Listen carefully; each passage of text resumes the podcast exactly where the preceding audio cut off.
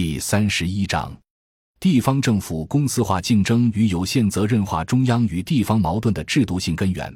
大部分研究将其归结为中央向地方的历次分权和以 GDP 为核心的政绩考评体系，由此也派生出地方政府公司化的行为逻辑。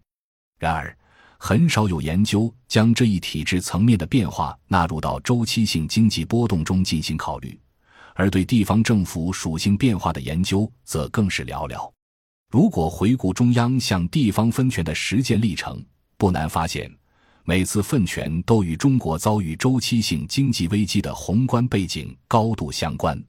第一次分权发生于1958至1960年期间，因苏联援华投资中辍。财政资金陡然下降，财政赤字持续增加。一九五九年与一九六零年的赤字规模达到财政收入的百分之十以上，紧接着造成国民经济大幅回落，GDP 在一九六零年出现下滑，在一九六一年下滑幅度达到百分之二十七点三。第二次分权发生于二十世纪六十年代末至七十年代初，正值中国周边地缘政治趋紧，三线建设投资需求巨大。直接导致内生性财政赤字。一九六七年财政赤字规模二十点四八亿元，加之财政收入大幅下降，导致又一次的经济衰退。从一九八零年到一九九三年，又经历了三次以财政体制改革为名的放权让利，其特征都是分灶吃饭和财政包干。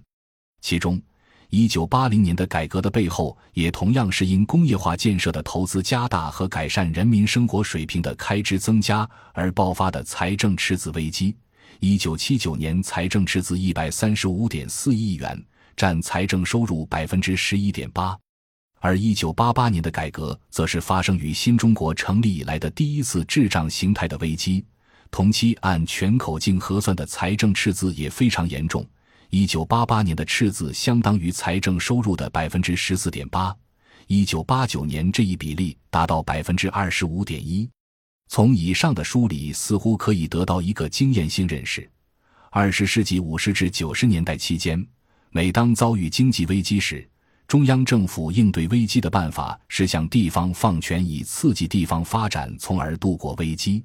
然而，这一做法从二十世纪九十年代。一九九四年，中央政府应对危机而采取的带有集权性质的分税制改革起，被彻底扭转了。个中缘由十分耐人寻味。一方面，众所周知，支撑政府运转的核心动力是财政收入。从一九五八年中央第一次向地方分权起，中央财政收入比重从一九五八年的百分之八十点四骤然降至一九五九年的百分之二十四点四。并在到一九九四年之前的长时间内保持在较低的水平，平均百分之二十六点二，最低时仅为十一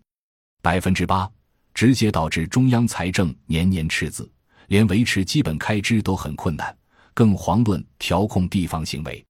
海外有人把中国的这个时期称为中央集权体制，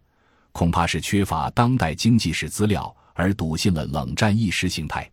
另一方面。改革开放以来，依靠中央政府所赋予的财权和自主权，地方政府发生性质变化，逐渐形成相对独立的利益主体，并采取公司化的运作方式，通过汲取本地资源，尤其是土地资源，实现营业额、GDP 和利润、财政收入的增长。而地方政府领导则扮演着董事长、总经理的角色。在这一过程中，地方与地方之间还面临着横向的竞争。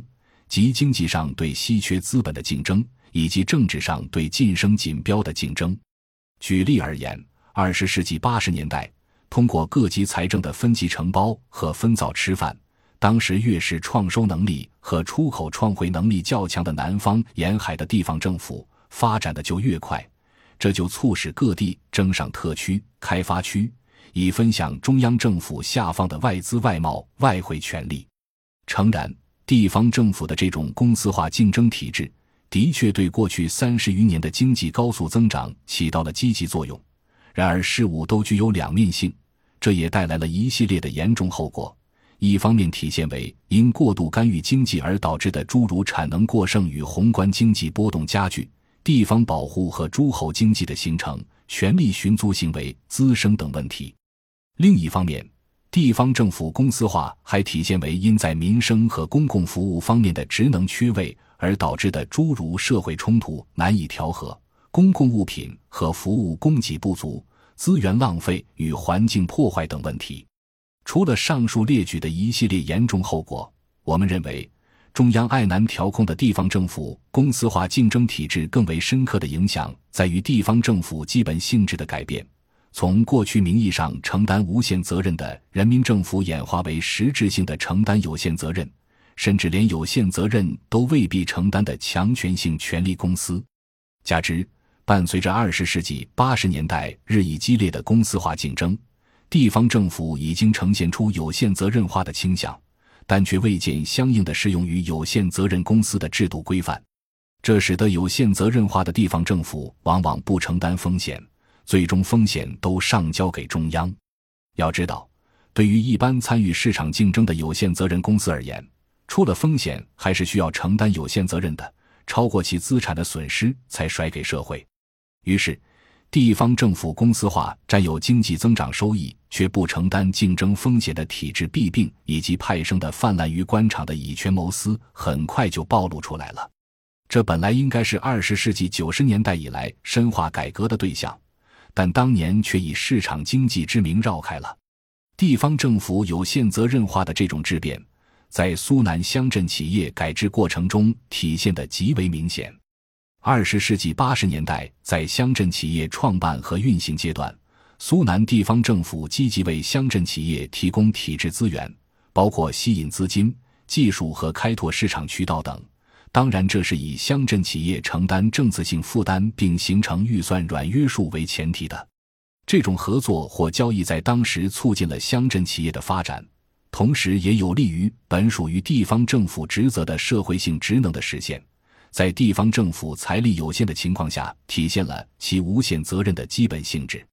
然而，在二十世纪九十年代市场环境和政策环境恶化的条件下，尽管乡镇企业仍然承担刚性的社区福利开支，甚至还要为地方政府的消费开支买单，地方政府却因一九九四年财税体制改革后资金来源多元化而急于从乡镇企业退出。这种从不经济的领域退出，体现出公司化地方政府对本应承担的无限责任的放弃。尤为值得注意的是。一九九四年的分税制改革，使得中央财政收入占比从百分之二十二陡然升至百分之五十五点七，地方财政收入占比则相应的从百分之七十八滑落至百分之四十四点三，并且在之后的财税改革中，中央与地方的财政收入分成基本维持在一半对一半。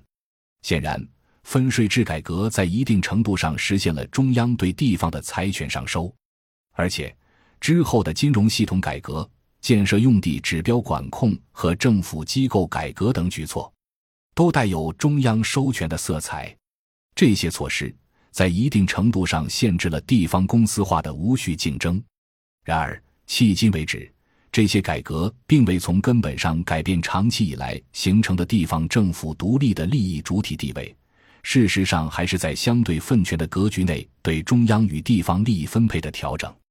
换句话说，条块分割、尾大不掉的体制弊端仍未改除，而且在中央与地方的政策博弈过程中，地方政府能以地方治权被上收为由拒不服从中央调控，从而可能导致中央与地方的矛盾更为激烈，并强化地方政府有限责任化的倾向。感谢您的收听，本集已经播讲完毕。喜欢请订阅专辑，关注主播。主页更多精彩内容等着你。